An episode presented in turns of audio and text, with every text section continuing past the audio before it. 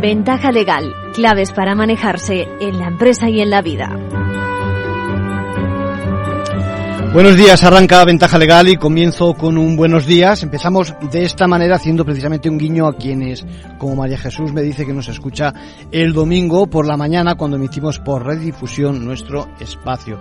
Bueno, recordemos que también pueden seguirnos a la carta navegando hacia la web de Capital Radio escogiendo esa pestaña del programa que señala dos fechas hoy que destacan el calendario legal esta semana.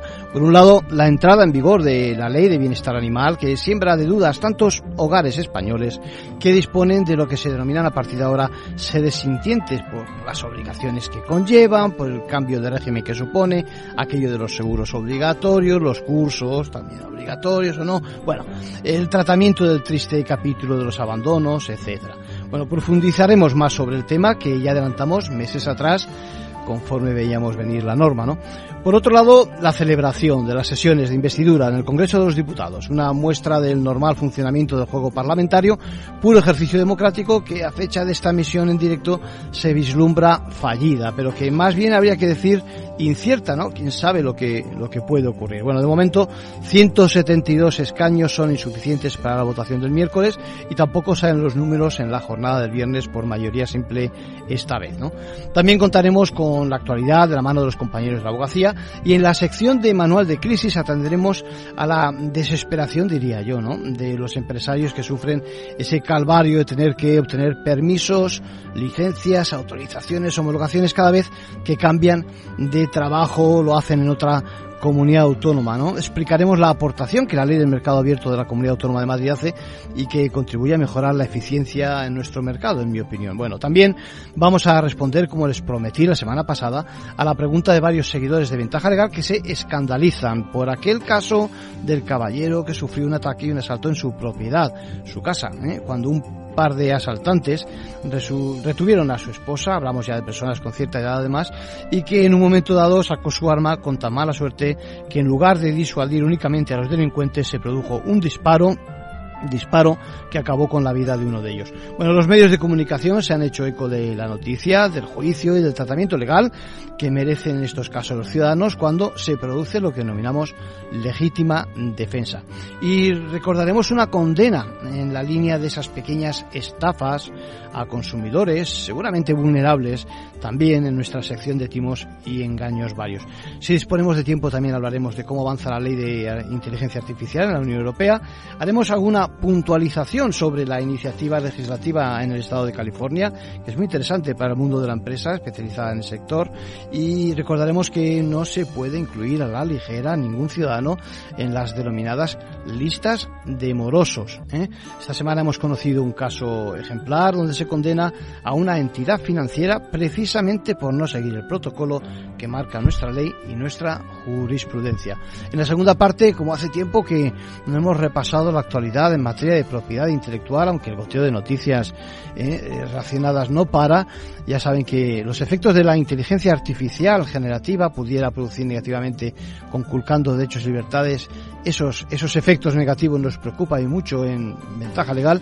Hemos invitado a Javier Fernández Laschetti, especialista reconocido en temas de propiedad intelectual, eh, socio del Zaburu, profesor de propiedad intelectual del Instituto de Empresa Law School y presidente de la sección de propiedad intelectual del Ilustre Colegio de la Abogacía de Madrid, abogado de prestigio donde los haya, eh, con quien despacharemos unos cuantos temas de actualidad. Así vamos ya con la ventaja legal de hoy.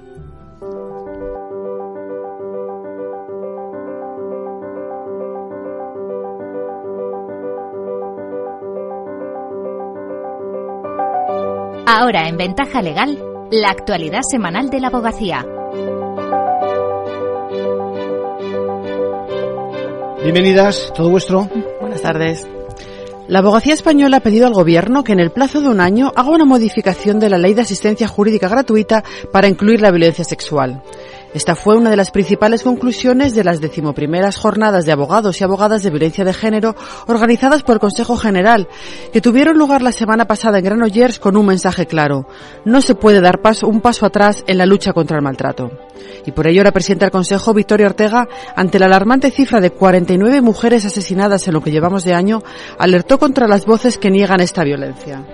Tenemos que acabar con todo tipo de negacionismo que está obstaculizando la marcha de todo el trabajo que se desempeña para acabar con la violencia machista. Ortega también exigió más medios para proteger mejor a las víctimas, que se dote al turno de oficio especializado en la materia de más letrados de guardia, o que los cuerpos y fuerzas de seguridad del Estado comuniquen a los colegios de la abogacía los casos de violencia que acontezcan, para que estos puedan intervenir.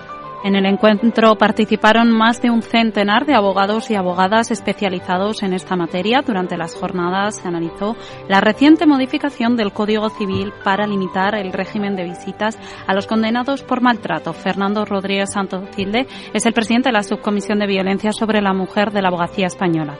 Y si hay un encausado en un proceso penal por violencia de género, la regla general debe ser la no adopción o la suspensión del régimen de visitas.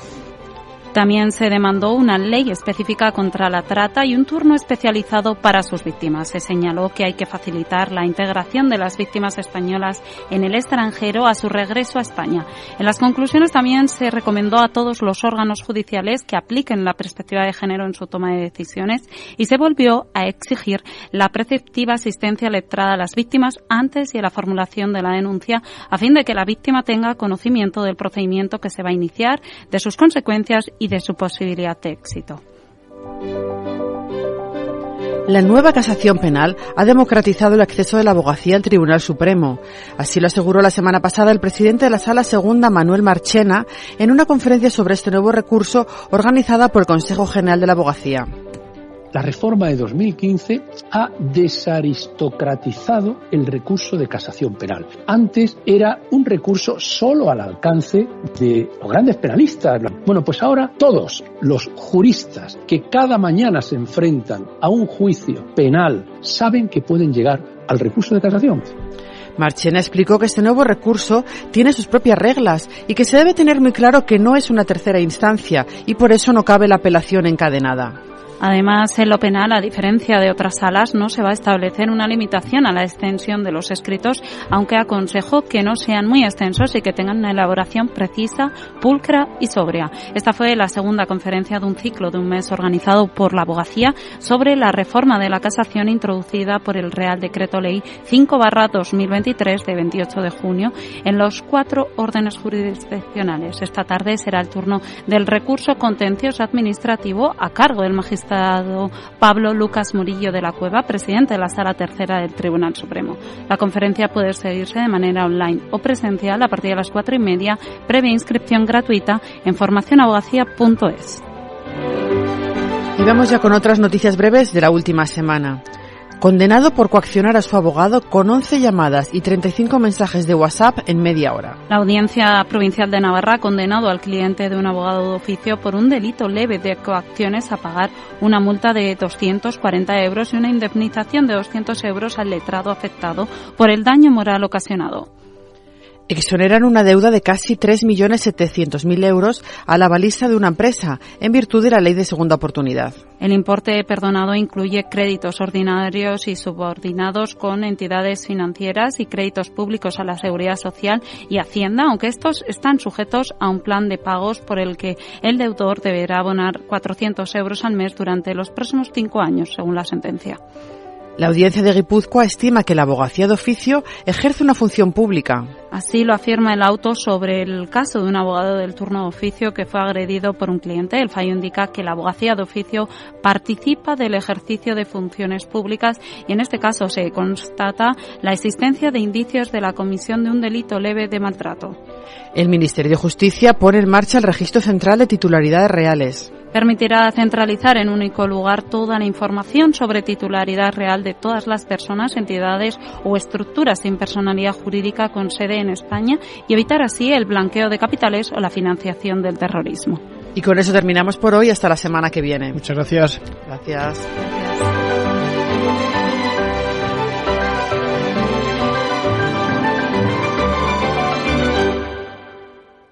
Manual de crisis. Reglas a seguir en caso de necesidad.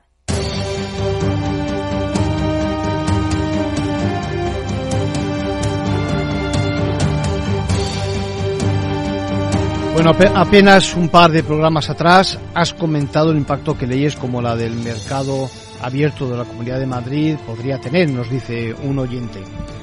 Bien, nos pregunta Manuel, dice, he escuchado algún competidor de mi zona, de Galicia, de Bilbao, que esta, que esta ley va a facilitarnos el trabajo de instaladores, distribuidores, eh, bueno, eh, como yo, dice. ¿En qué sentido?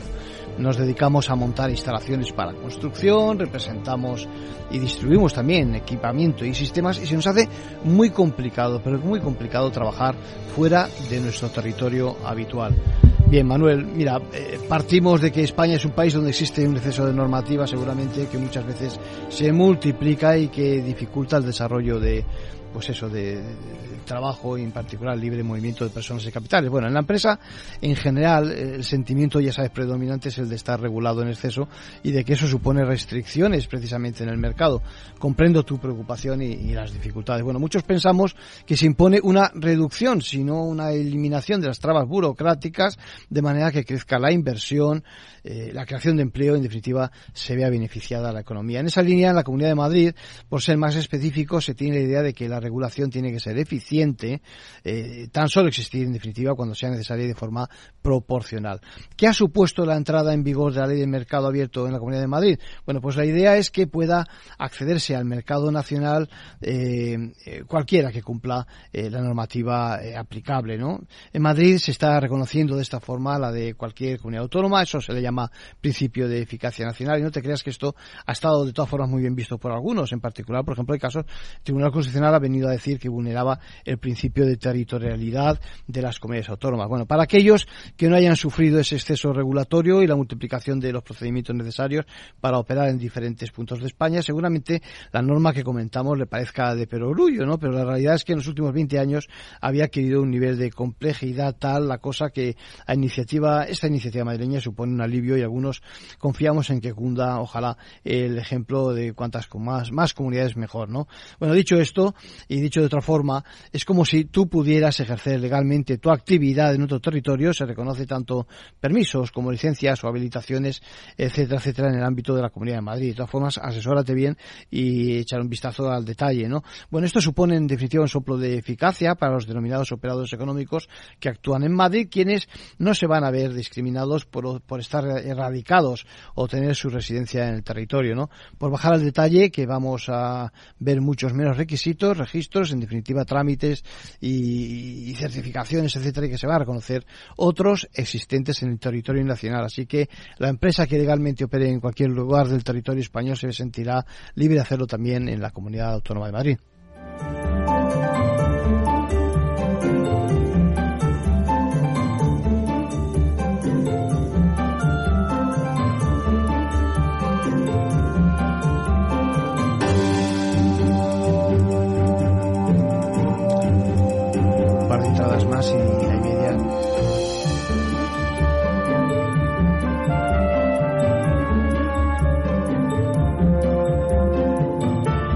Bueno, y en el apartado del consejo contestamos hoy a la consulta que nos hacen nuestros oyentes, lo adelantaba, que se veían impotentes en casos de recibir algún tipo de agresión en su casa, nos decían alejada de una población y que se solidarizaban con aquel anciano que, que mató a un ladrón eh, cuando asaltaba su casa en compañía de otro malhechor, ¿no? En el momento de la consulta eh, que nos hacían los oyentes se estaba celebrando el juicio, no disponíamos de la resolución. A fecha de hoy ya sabemos que el jurado popular ha declarado culpable a quien disparó y mató a uno de los asaltantes, eh, aprecia el delito de, homicidio, ¿no? Bueno, el saldo han sido los tres años y nueve meses de prisión y la petición por parte del Tribunal Popular al gobierno del indulto total o parcial de la pena, con el fin claro está de que no pase por prisión. Bueno, duras, duras consecuencias, eh, lo digo a quienes nos consultan, para quien creía que iban a matarle, a él, y a su esposa, quien no tenía salida en, en, en, esa encerrona que le hicieron y quien dejó claro a sus 83 años que su conciencia está muy tranquila, no ha querido declararse culpable, dice que lo hizo porque tenía, lo tenía que hacer, ¿no? Eh, en ese caso, dos hermanos colombianos le asaltaron atacaban, recuerden, se ponían violentos y él reaccionó cogiendo la escopeta con la que cazaba conejos para defenderse. Bueno, la legítima defensa, que es lo que nos preguntan. Pues la encontramos en nuestro Código Penal. Ya saben que no soy amigo de citar así artículos y demás, pero la pueden encontrar en el artículo 24 de nuestro Código. Se viene a establecer la posibilidad de que eh, aquel que actúa eh, en defensa propia, si cumple con ciertos requisitos, pues pudiera quedar exonerado de responsabilidad criminal. Está concebida para los casos donde uno se siente agredido únicamente eh, con intención de, defendernos, de protegernos. ¿no? Es necesario que la respuesta, recuerden, que damos frente al abuso sea proporcional, sea racional, no se exceda uno, y tiene que quedar muy clara precisamente la provocación por la otra parte. Evidentemente, dicha actuación del tercero no ha de ser una respuesta pues eso, a una acción ilícita por nuestra parte, por la parte de quien esgrime esa legítima defensa. En esos casos, de reunirse esos requisitos, pues va a proceder la absolución. Y algunos se preguntan, ¿qué ocurrió en este caso? Pues bueno, cuando lo que ocurre es eh, eh, pues algo distinto, es decir, porque no siempre el legislador aprecia que sean todas las circunstancias, bueno, pues para ello el Código Penal tiene una respuesta, establece más adelante una opción, que es la que se denomina la eximente incompleta de legítima defensa, ¿no? Por ejemplo, si no se aprecia suficiente provocación o la respuesta de quien se defiende no es proporcional porque se repele la agresión de una forma desmesurada. En ese caso, nuestro Tribunal Supremo declara que, por ejemplo, el matar a un agresor no es justificación, no está justificado para protegerse si hubo la posibilidad de otra forma de repeler o esa misma forma podía ser más, pero que más atenuada.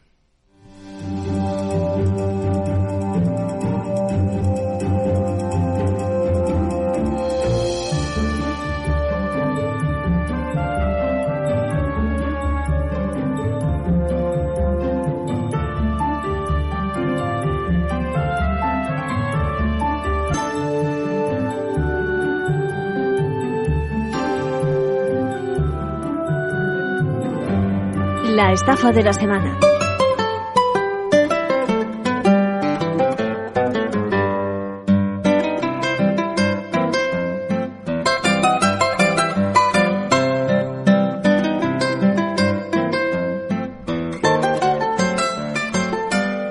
Bueno, y en el capítulo de los timos en el día a día eh, hemos conocido una nueva condena a un par de individuos que visitaban las viviendas eh, con la excusa de reparar o de mejorar, entre comillas, las instalaciones de gas y que al final se saldaba por lo menos, se ha saldado por lo menos con una víctima quien finalmente tendrán que indemnizar, aparte de la condena, a un año y cuatro meses de prisión por los hechos eh, cometidos. Pasarán a engrosar esa lista de estafas, algunos pensarán que pequeñas estafas porque la cantidad solo asciende a 9.400 euros, a ver, son 9.400 euros, ¿eh? con la excusa de revisar las instalaciones del gas de la propietaria. Vamos, que se han pasado tres pueblos. El caso es que el coste de dicha operación asciende a ni más ni menos que a 6.000 euros por un lado y por otra le facilitaban los individuos el pago mediante diferentes entregas de manera que la engañada a base de unas cuantas retiradas de efectivo en sucesivas pues eso mm, sucursales bancarias eh, iba, iba cumpliendo con lo que le habían dicho, ¿no? Todo, todo este, este esta, esta digamos entrega eh, en plazos, ¿eh? era con el fin de no levantar sospechas en su oficina habitual, estamos hablando de una jubilada, de manera que eh, acaban incluso extrayendo más de esos 6.000, 9.400 euros. Bueno, todo a costa de una pensión, que era el modo de subsistencia de la estafada, y gracias a que los delincuentes, repito, le facilitaban el viaje, el transporte a cada una de las sucursales donde hacía las extracciones. Parece ser que no había violencia. Bueno, se pueden imaginar que de esta forma esquivaban las sospechas que pudieran despertar en la agencia bancaria habitual, de confianza, aunque finalmente se descubre el pastel cuando comparte con unos familiares la mala situación económica en que ha quedado a resultas de los pagos y los costes, evidentemente, eh, los altos costes que las instalaciones le estaban suponiendo. Así que ya saben, a tomar nota de que los malos se las saben todas, que ni en casa estamos seguros muchas veces y un mensaje para nuestros mayores. Hay que compartir esas ofertas eh, en el entorno porque seguro que estarán más, más puestos al día acerca de importes y la conveniencia de hacer reparaciones o no, o estar al día con las reformas y las exigencias que la ley eh, tiene de manera que puedan esos familiares, esos eh, quienes rodean, alertarnos sobre este, este tipo de abusos.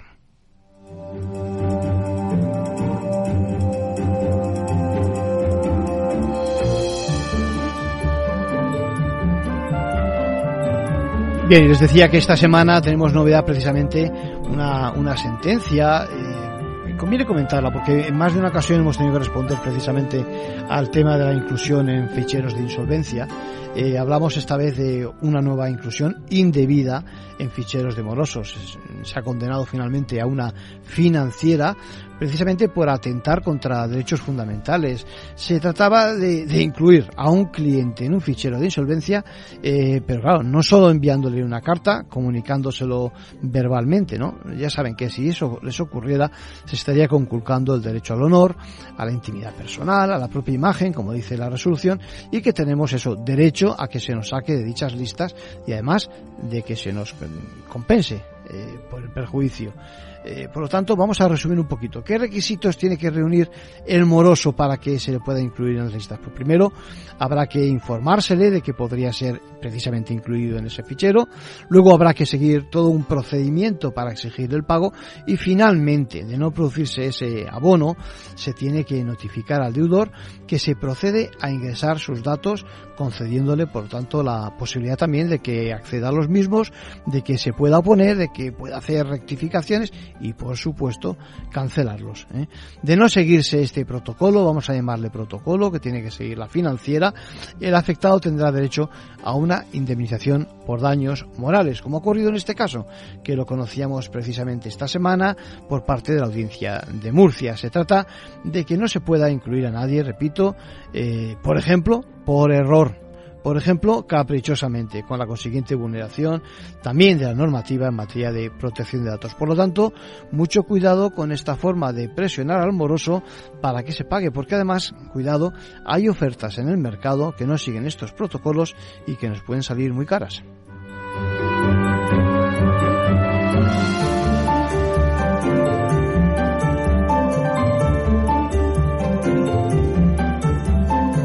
Finalizamos un apunte internacional. Ucrania ha interpuesto una demanda ante la Organización Mundial del Comercio precisamente contra sus vecinos. Finalmente cumplió la amenaza, pues eh, una vez que se produjo la eh, prohibición de importar alimentos de Kiev y se ha dirigido contra Eslovaquia, Hungría, Polonia, Bulgaria y Rumanía. Lo pueden escuchar en las intervenciones de todas las mañanas de Capital Radio.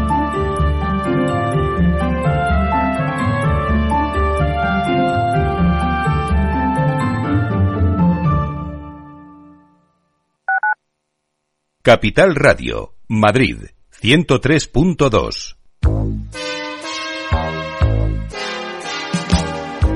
Bueno, la siguiente consulta nos llega desde Bulgaria, desde Sofía, la capital. Julen, buenos días. Muy buenos días, eh, señor Vicente y señor Durante. ¿Sigue usted Capital Radio en Bulgaria? Sí, hombre, lo cojo por internet cada día, ¿eh? Capital Radio es el que mejor lo, lo, lo, capto, vamos, inmediatamente. Ahora mismo, mire, le puedo poner aquí. ¡Arriba! ¿Eh?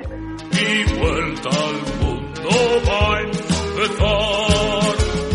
Son 80 días, son. Capital Radio traspasa fronteras. Para dar la vuelta Capital Radio sí es lo mejor, ¿eh?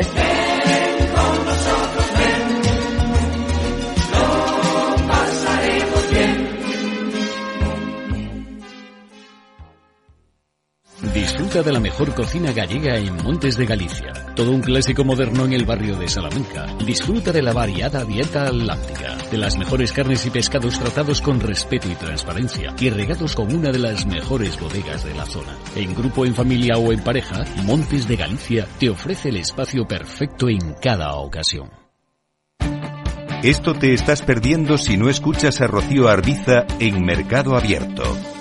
Carlos Huesa, CEO y fundador de Horizon Genomics. Las valoraciones históricamente de las empresas cotizadas en Europa son más, más eh, moderadas o más bajas que, sus pares en el Nasdaq pero en nuestro caso realmente hay una hay una diferencia que es, que es muy muy notable y yo creo que esto en algún momento el mercado va va a reconocer este, esta inflexión de valor.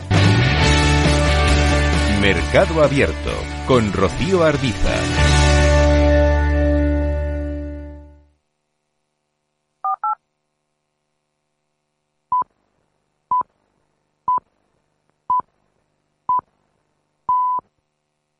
Ventaja legal con Arcadio García Montoro.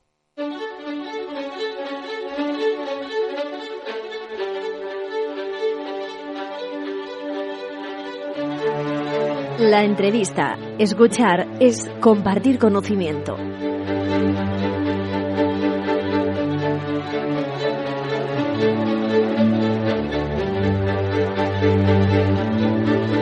Les decía que habíamos invitado hoy al estudio a Javier Fernández Lasqueti. ¿Cómo estás, Javier? Bueno, pues eh, Javier ya lo decía antes, es socio del Zaburu, profesor de propiedad intelectual del Instituto de Empresa School, ¿es así? Sí. Eso es. Y además presidente de la sección de propiedad intelectual del Ilustre Colegio de la Abogacía de Madrid. Eso es. Bueno, como ven, ya, ya le hemos invitado en otras ocasiones y es un, un ponente de referencia como letrado también. Y son tantos los temas que tengo aquí acumulados en materia de propiedad intelectual y demás que vamos a saltarlo. Vamos a aprovecharnos desde ya que hemos conseguido que venga al despacho, venga aquí a la oficina, al estudio. Eh, Javier, eh, la inteligencia artificial la tenemos hasta en la sopa, ¿no? Y mucha de ella no es, no es artificial. Por todas o no partes. es, ¿Qué te parece? Sí, bueno, eh, hay una, una explosión, efectivamente, hay que distinguir. Hay una parte que es inteligencia artificial, bueno, hasta la rumba tiene inteligencia artificial para saber cómo moverse en una habitación. Pero eh, estamos hablando de, de otros fenómenos que son más recientes. Llevamos mucho tiempo con ello, pero la inteligencia artificial generativa es la que está provocando quizá un poco más de, de preocupación, ¿no? Los, los modelos de lenguaje eh, masivo y tal están preocupando bastante y hay muchas manifestaciones en el, eh, todos los días, todos los días Sí, vemos sí. En, en los periódicos y tal. Está por un lado, pues, eh, la famosa demanda que han presentado los autores, que hay más de 9.000 y entre ellos pues está John Grisham o Jonathan Franzen, etcétera, porque lo que están reclamando básicamente es que se, está se están usando sus obras para entrenar a, a- a- a- a máquinas, digamos, máquinas sí, de, sí, de sí. inteligencia artificial y eh, no se está no se está pagando nada por ello, ¿no? Hay una una demanda presentada por la asociación por la Guilds eh. Author Guilds y eh, bueno vamos a ver en qué queda.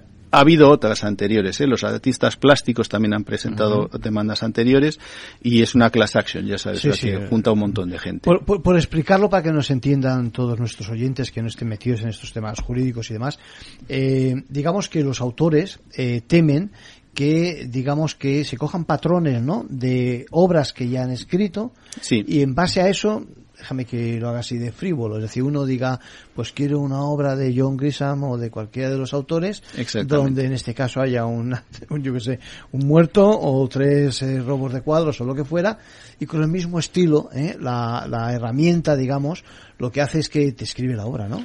Eso es. Es decir, estas, estas máquinas o estas herramientas lo que hacen es que, por un lado, eh, generan ideas para, para tramas, por ejemplo, que Sí. es una- la cosa más sencilla, Sí. o generan textos sobre la base de, lo- de textos que tienen ahí acumulados. Claro, eso significa que al final el autor queda relegado, te pueden hacer, no son copias exactamente, ¿no? Porque si fueran copias ya estarían protegidas y ya, ¿no? Bueno, depende. Hay algunas veces que copian trozos, hay Ah, otras sí. veces que, que es- simplemente van cogiendo pedazos muy pequeñitos para, para hacer la composición, ¿no? Al final la imagen es la que, de que estamos hablando precisamente de algo como, Sí. o sea, en definitiva es lo que, lo que, lo que se hace también en los mercadillos para que nos entienda Sí, la gente, ¿no? Pero sí. en el plano intelectual, ¿no? Sí, algo así, algo así. Hay situaciones curiosas, porque por ejemplo, Jane Friedman, que es una, una escritora norteamericana, denunciaba que estaban utilizando su nombre en novelas que no había escrito ella, que habían, utiliza, habían escrito utilizando eh, máquinas de, de inteligencia artificial, o sea, software de, de inteligencia artificial.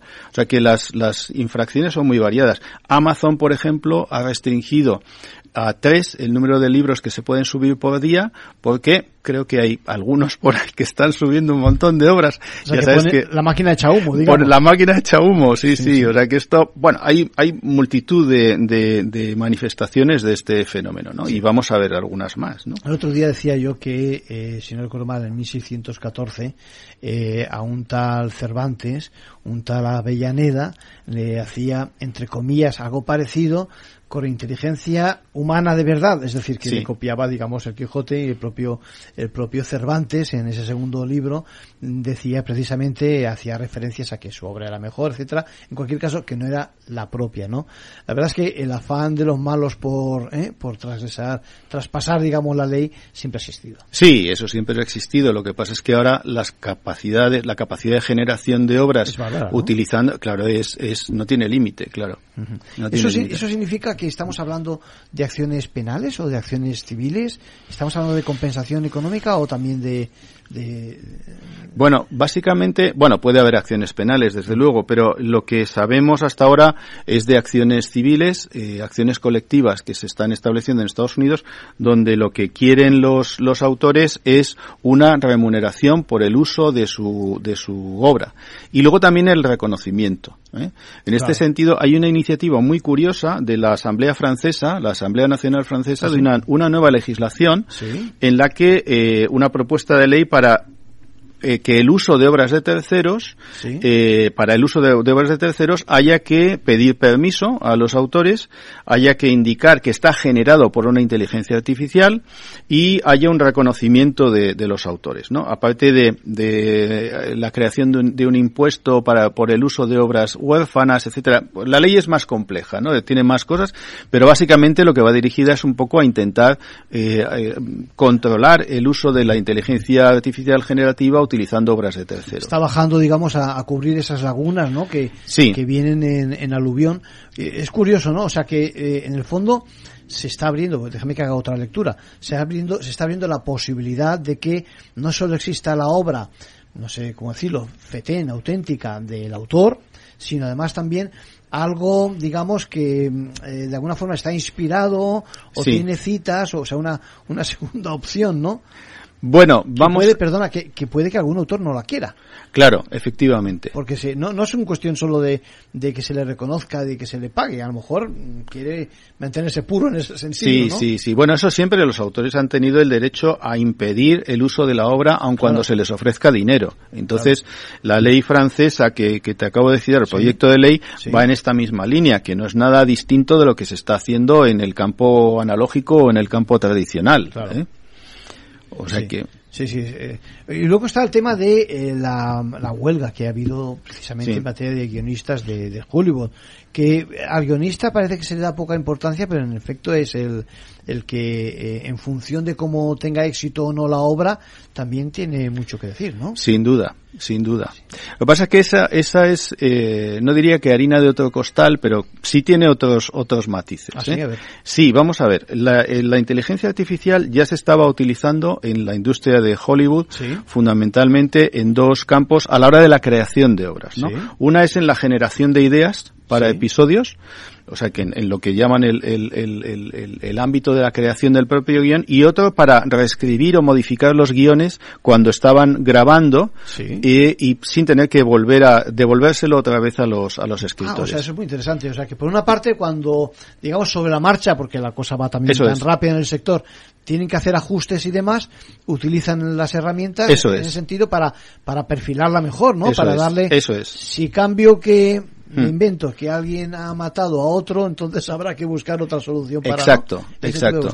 Sobre la marcha, ten en cuenta, bueno, tú sabes que hay que producir episodios de Sí, series constantemente sí, y eso no, no admite mucha demora. Entonces, digamos que esto estaba, se estaba utilizando ya. El problema es que hay una intervención cada vez, o una, sí, una intervención cada vez mayor de, de herramientas de inteligencia artificial para la generación de guiones. Eso por un lado. Y además es que los actores también se unieron a la, a la huelga. Claro. Y es porque, eh, por un lado, el sindicato de actores decía que se estaba utilizando la imagen de actores de, de, de extras, fundamentalmente, se les eh, sacaba en 3D y luego se reutilizaba, se reutilizaba esa, esa imagen. O sea, en vez de contratar a, a 25 extras Sí. para 10 episodios, los contrataban una vez y utilizaban su imagen 25 veces. Por eso se han juntado unos, unos y otros, ¿no? Entonces, el, el problema está en que, fíjate, eh, la reclamación de los, de los, eh, de los autores de guiones es la de no ser totalmente reemplazados. Es decir, incluso están asumiendo el hecho de que su papel decir, va, decir, parten ya de la idea parten de, la que idea tarde o temprano va a ocurrir. Sí, sí. Yo creo que los, los eh, autores son conscientes de lo que está pasando y es que fundamentalmente es un, un fenómeno de desarrollo empresarial. Es decir, las, eh, las inversiones de los estudios en inteligencia artificial eh, son crecientes. Y de hecho yo leía el otro día una, un artículo sobre esto eh, y, y, decían que están pagando sueldos de entre 150.000 mil eh, dólares para un, un, experto en inteligencia artificial generativa sí. hasta 700.000 mil dólares al año para un director de inteligencia artificial. Entonces hay estudios que tienen más tradición en ello, como sí. Disney, hay otros que se están poniendo las pilas, pero todos están eh, invirtiendo cantidades claro. masivas de dinero en inteligencia artificial. Es que la, la, la, la, explotación de la idea puede ser bárbara, ¿no? Yo, de hecho, eh, con estos temas siempre me he planteado hasta qué punto no vamos a ver en el futuro a nuevos cargable o cualquiera de los eh, clásicos, clásicos, sí. clásicos, clásicos, que por supuesto no viven, recreados haciendo otro tipo de, de, guiones, ¿no? Representando. Imagino que es de lo que estamos sí, hablando. Sí, sí, sí, ¿no? efectivamente. Hombre, el, el, ahora de momento están utilizando, como te decía, la, la imagen de, de extras, sí, sí. pero también los, los grandes actores están viendo cómo... Tarde o temprano les van a reemplazar. Eh, sí, o se van a... Algunos están vendiendo sus derechos de imagen para la reutilización, ¿eh? Es otra opción. Pero eso, eso va a ser así. Fíjate que cómo evolucionan las cosas que en, en 2019 estuve en un congreso en, en Oxford y hablábamos sí. de algunas de estas cosas, me pidieron un escenario distópico uh -huh. y planteé un escenario de un audiovisual sin personas, solo con software. Uh -huh. Y aquel, en aquel entonces... O sea, personas, pero digamos creadas con software. Eso es, eso es. O sea, no personas Creación... reales, no se contrata es. a fulanito, sino que eso es. se hace su imagen y se eso aprovecha es. su imagen. O se crean imágenes, porque hay software También. como por ejemplo This Person Doesn't Exist, que, que crea eh, imágenes De personas sí, que no existen, que no existen ¿vale? Sí, sí. Entonces, aquello parecía un tanto distópico, estamos en el 2023 y mira lo que está pasando. O sea, que esto lo tenemos aquí. O sea, Entonces, que, que, te adelantaste, vamos, acertaste, diste de pleno en... en bueno, a veces algún uno acierta, pero verdaderamente no era tan difícil, o sea, no es, no es una cosa de gurú, sino simplemente ver un poco lo que era la realidad, las herramientas que había disponibles, lo que estaba ocurriendo en aquellos, claro, en aquellos momentos, por ejemplo, ya había algunas películas, aparte de Avatar, ¿Sí? pues la, la segunda eh, versión del Rey León utilizaba unos, unos eh, elementos de, de, de, vamos, unos dibujos animados que se aproximaban muchísimo a la realidad. Uh -huh. Entonces, combinar eso con, con las herramientas que había disponibles no era tan difícil prever una situación como esta. Y la, la, tendencia o lo que se piensa es que mmm, tal vez en, en, una década eh, una gran parte de la producción eh, se hará de esta, de esta manera. Uh -huh. ¿Mm? Lo que está claro es que cuando se dice artificial, yo pienso siempre que artificial es del hombre, ¿no? Porque sí. lo hemos creado. La gente, me estoy acordando siempre, siempre hago el mismo chiste, y chiste, pero es real, una situación en la que determinado jurista hablaba de los logaritmos que se habían creado en vez de los algoritmos. ¿eh? Lo cierto es que se crean algo así como, vamos a intentar traducirlo a ver si lo digo bien, eh, fórmulas por las que, eh, digamos que con tal imagen se le pide, pues eso, que, eso que es. camine, que ande, que gire, que lo que fuera, ¿no? Pero eh, a mí me da la sensación de que es inevitable que cada vez más, ¿no? Fíjate ahora, eh, al estar al alcance de cualquiera, la, la actualidad nos dice que niños han utilizado eh, imágenes reales a la que le han añadido pues un cuerpo desnudo, etcétera, etcétera. Es decir, si un niño de 6, 10 años, quien fuera, eh, puede hacer ese tipo de cosas, va a ser imparable, ¿no? Que se haga ese tipo de, de situaciones. Si no hay un control, sí. Claro. Estamos hablando, por lo tanto, de una palabra que a mí no me gusta nada, ya me has oído antes, eh, de lo regulatorio. Es decir, estamos hablando de que al final hay que regular, es decir, hay que legislar para eh, evitar esas cosas. ¿Qué te parece? Yo creo que sí. Eh, yo siempre digo, eh, siempre me confieso como, como muy europeo. Uh -huh. Y yo creo que los europeos, aunque tengamos alguna carencia en, sí. la, en, en, en, muchos campos, si somos capaces de crear unas normas que al final eh, se asientan. Es decir, el, el, el reglamento de protección de datos es un clarísimo ejemplo. Ha sido adoptado o ha, o ha inspirado a un montón de legislaciones sí, en todo el mundo. Pionero, sí. Es la llamada The Brussels Effect, ¿no? Sí, el efecto Bruselas. Y en este punto, eh, la Unión Europea ha tenido un desarrollo muy grande en, en, vamos, un intento de desarrollo muy grande de normativa que se, ac- se acople con nuestros principios, ¿no? No solamente en la inteligencia artificial, que sabes que estamos ahora mismo en fase de trílogo Sí, y tal, te iba a preguntar y va a salir, sí, sí. sino también, por ejemplo, en economía de los datos, donde hemos creado un, un modelo europeo de la economía de los datos, eso, como dicen en el cine, es otra historia, nos daría para otra conversación. Sí, sí, sí, sí. Pero quiero decir que la legislación europea es eh, bastante eh, avanzada en este en este sentido. Y, y yo creo que es por donde debemos ir frente a otros modelos como el que existe a izquierda y a derecha de, de Europa, donde hay o un control de tipo político, en el caso de, de China y, otro- y otros países asiáticos, o un control por parte del, del mercado, eh, como ocurre, por ejemplo, en Estados Unidos. Aunque es verdad que en Estados Unidos hay iniciativas de, para intentar controlar el poder de las grandes compañías que hacen inteligencia artificial de todo tipo, generativa y de otro tipo, Sí. para eh, que se, se, se establezcan una serie de patrones de conducta que sean aceptables por todo el mundo. En California hemos conocido hace poco, ¿no? Una, una iniciativa legal. No Sí. sé si ha entrado en vigor, creo que no ha entrado en vigor, no, No, sé. todavía Eh, no. Pero que realmente tiene en cuenta no solo los efectos en que, que en los consumidores, en los ciudadanos y demás podamos tener, sino también que un tanto por ciento, no recuerdo, pero no sé si el 80% de las empresas, por lo menos en Estados Unidos, que se dedicaban al sector se encontraban en Sacramento, en la zona de San Sí. Diego, etcétera. Sí. Evidentemente se trata también de impulsar el, el sector, ¿no? Puede Mm. haber mucho negocio ahí, ¿no? Palo Alto. Es el- Palo Alto, por ejemplo, Palo son- Alto es el lugar, sí. son los sitios que esto.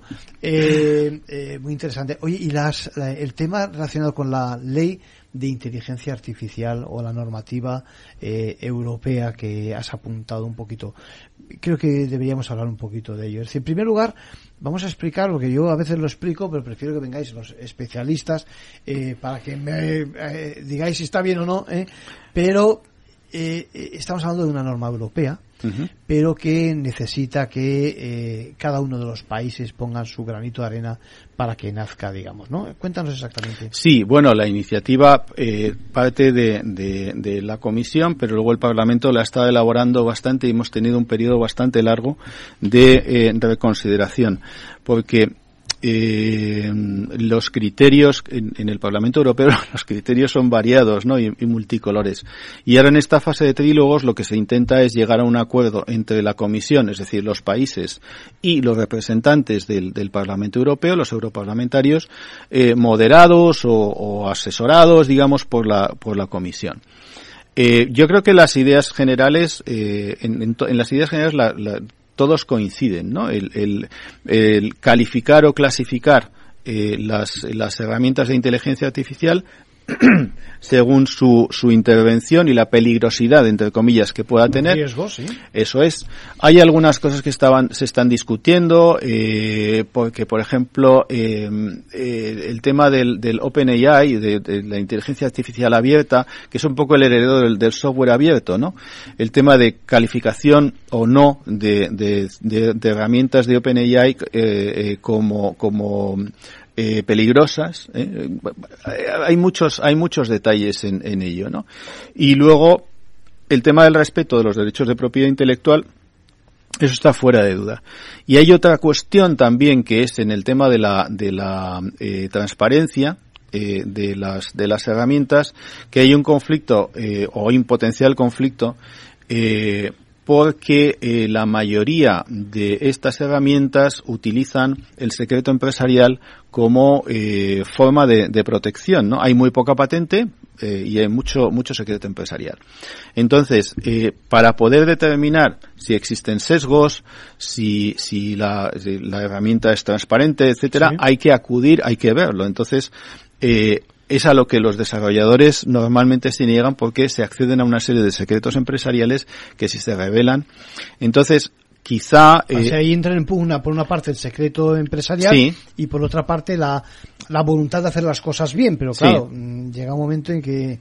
Pero eso ha ocurrido también en otras facetas, ¿no? De, de la propiedad intelectual, ¿no? ¿O no? sí, bueno, ha ocurrido por ejemplo en el tema de biotecnología. Por ejemplo. con, con el desarrollo de vacunas y tal, tú te acuerdas el tema de las batallas de Sí, las patentes, sí. liberemos las patentes, pero ahí había una carga de secreto empresarial muy importante, es decir, la capacidad de, de fabricación y de desarrollo estaba en secretos empresariales, ¿no? O sea que el secreto empresarial del cual yo me confieso que soy muy fan, me gusta Claro, mucho, claro, si es me que- gusta mucho, pero hay que protegerlo, o sea, es tanto tiempo invirtiendo, tanto tiempo desarrollando, Claro. tanto tiempo que a veces no salen las cosas como quieres, es decir, es una inversión un poco a veces a, Hmm. eh, a ciegas, ¿no? Sí.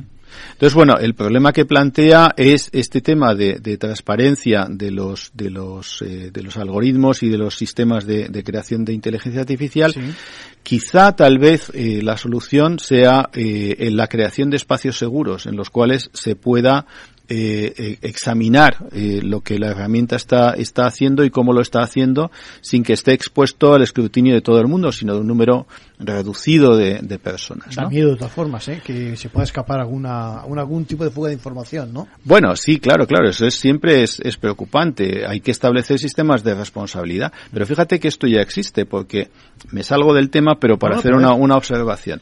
En la contratación pública, Bueno, claro. eh, tú puedes decir que hay determinada información que es secreto empresarial y que no se no puede comunicarse a los otros competidores. Estamos hablando de temas de fijación de precios, cosas de que son sensibles, ¿no? O sea que y la administración responde. Los jueces de lo mercantil, ¿te acuerdas que crearon ese protocolo famoso para el, manejo de secretos empresariales? sí. Eso es, y entonces círculos concéntricos, círculos de confianza, etcétera. O sea que yo creo que hay medios para encontrar un punto de encuentro en el cual los que sean dueños de herramientas de inteligencia artificial puedan revelar cuáles son los elementos eh, que, que la, que la constituyen, eh, ver si existe algún tipo de sesgo o algún otro elemento rechazable y a partir de ahí proceder a una modificación en su caso, sin que se vea expuesto a que un tercero pueda acceder a esa, a esa información que es muy sensible. Menudo campo para el espionaje industrial. ¿eh? Aquí de esto sí que se puede hacer un buen libro también. Muchísimo. ¿eh? Sin necesidad de, recurrir a, a, a Greensham o cualquiera de Sí, estos sí, autores. ¿eh? muchísimo. Oye, estamos acabando con aquel que dice, háblame de las plataformas de inteligencia artificial. El papel es fundamental, ¿no? En el futuro se prevé que a partir de ahí podamos desarrollar mejor, los que quieran, este tipo de cuestiones, ¿no? Bueno, plataformas ahora mismo hay varias, ya sabes que las fundamentales están en, en Microsoft, Sí, OpenAI, sí. eh, eh, Apple está muy callado, pero está haciendo también su trabajo, eh, Google también la ha desarrollado, incluso Amazon, porque Amazon tenemos la idea de que es un que- quien nos entrega los, pa- los Sí, paquetes, Es, una- es un esto logístico, pero ojo con pero él, pero que es hay mucho. sí sí una gran parte del negocio de Amazon proviene de, de tema de computación inteligencia artificial etcétera. Entonces ahí lo que eh, estamos eh, viendo eh, o lo que se está viendo es eh, cuál va a ser el papel de estos grandes eh, de estas grandes empresas en el desarrollo ulterior de la inteligencia artificial si va a haber si se van a dar derechos de acceso si no se van a dar cómo en qué condiciones yo creo que aquí el, el derecho a la competencia va a jugar también un rol importante Sin duda. y eh, moderará las, las actuaciones por parte de, de- de todas estas plataformas principales. Hay un movimiento también eh, de, de pequeñas empresas que desarrollan herramientas muy específicas y muy bien muy bien hechas. Pero basándose en esas plataformas o independientemente. Fundamentalmente sí, pero a veces son desarrollos que, que, son semi-independientes, ¿no? Ahí bueno. está el problema, que son semi-independientes. Claro, por eso eh, pensaba yo, digo, eh, ¿qué dicen los desarrolladores? Estaba pensando, ¿qué dicen los desarrolladores que necesitan esas plataformas, no? Y que luego llega un momento en que se separan, digamos, de, del origen de la plataforma, ¿no? Bueno, es una cuestión de licencias, es decir, cómo está constituida la relación entre el dueño de una plataforma principal y aquellos que hacen desarrollo sobre la base de esta, de esta plataforma. Eh, ese problema lo tenemos, eh, lo hemos tenido, por ejemplo, con, con el tema del metaverso, que ahora mismo está como, nadie habla de él, bueno, se habla de multiverso, etcétera, Sí. pero que sigue su, su desarrollo, ¿no? No con ese hype que, que tuvimos en Sí, su momento, sí, pero sigue su desarrollo. Lo hemos tenido con la industria del software en los años 90, o sea, es un tema recurrente. El, el tema de, pero volvemos otra vez a lo mismo, es decir, el- la posición de dominio o la posición de predominante dentro de un mercado tiene que ser eh, controlada por eh, las normas de la competencia. Y eso es aquí y es en Estados Unidos. ¿eh?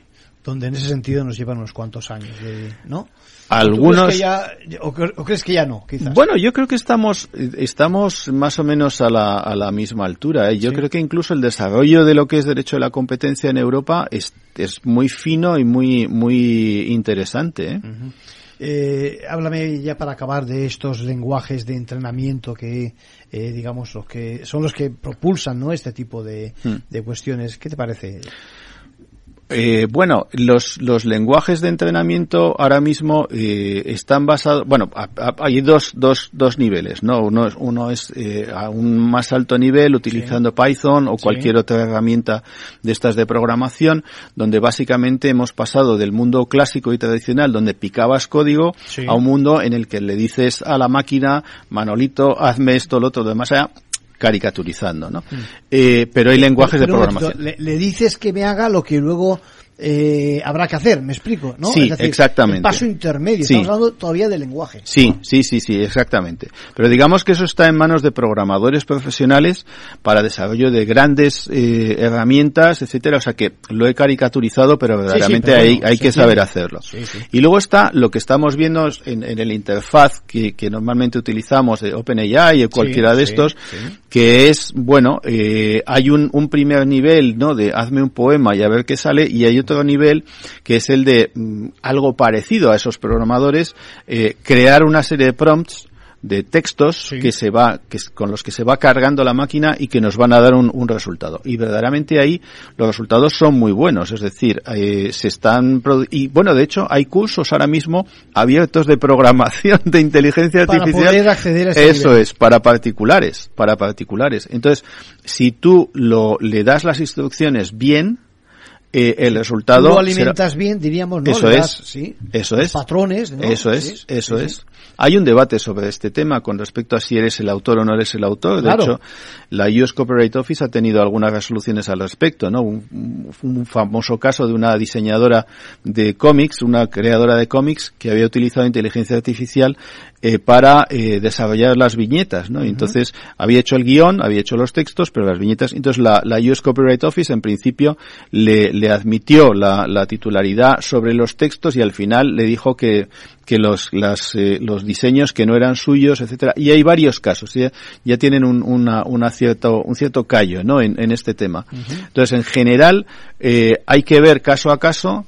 eh, la pura generación de prompts, de instrucciones, Sí. eh, no es suficiente para demostrar la autoría, pero un set más complicado, o sea, un, un conjunto más, más largo, ¿no? De, de prompts, etcétera, podría dar lugar a la consideración de que hay autoría, ¿no? Es un poco de si el pincel lo mueves tú o el pincel se mueve solo. Me estoy preguntando si la próxima vez que invite a Javier vendrá Javier o vendrá eh, algo generado por una inteligencia artificial que lo haga no tan bien como Javier, eso va a ser muy difícil, pero lo, lo podría hacer. Es interesantísimo este campo, Javier, me parece que estamos en un punto de inflexión, ¿no? En materia de propiedad intelectual, puede pegar un salto mm, bárbaro, digamos, la creación de obras con este tipo de herramientas, sí. ¿no? Sí. Y yo creo que ese es el miedo y por lo que sí estoy de acuerdo. Ahí cedo si te pareces.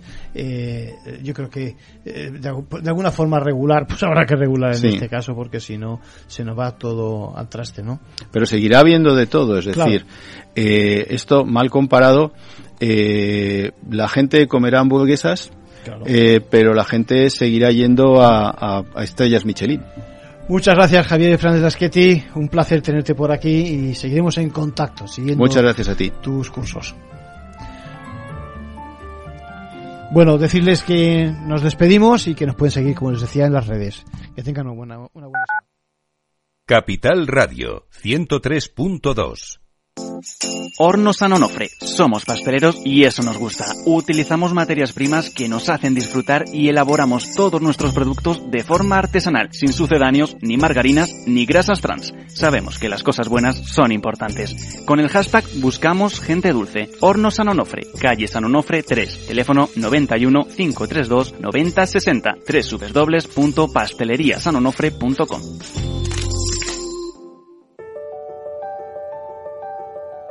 Capital Radio lanza el nuevo formato de Cripto Capital, todos los lunes a las 3 de la tarde con el maestro de trading algorítmico Carlos Puig Sajibela. Lo que nadie te cuenta, escúchalo en Cripto Capital.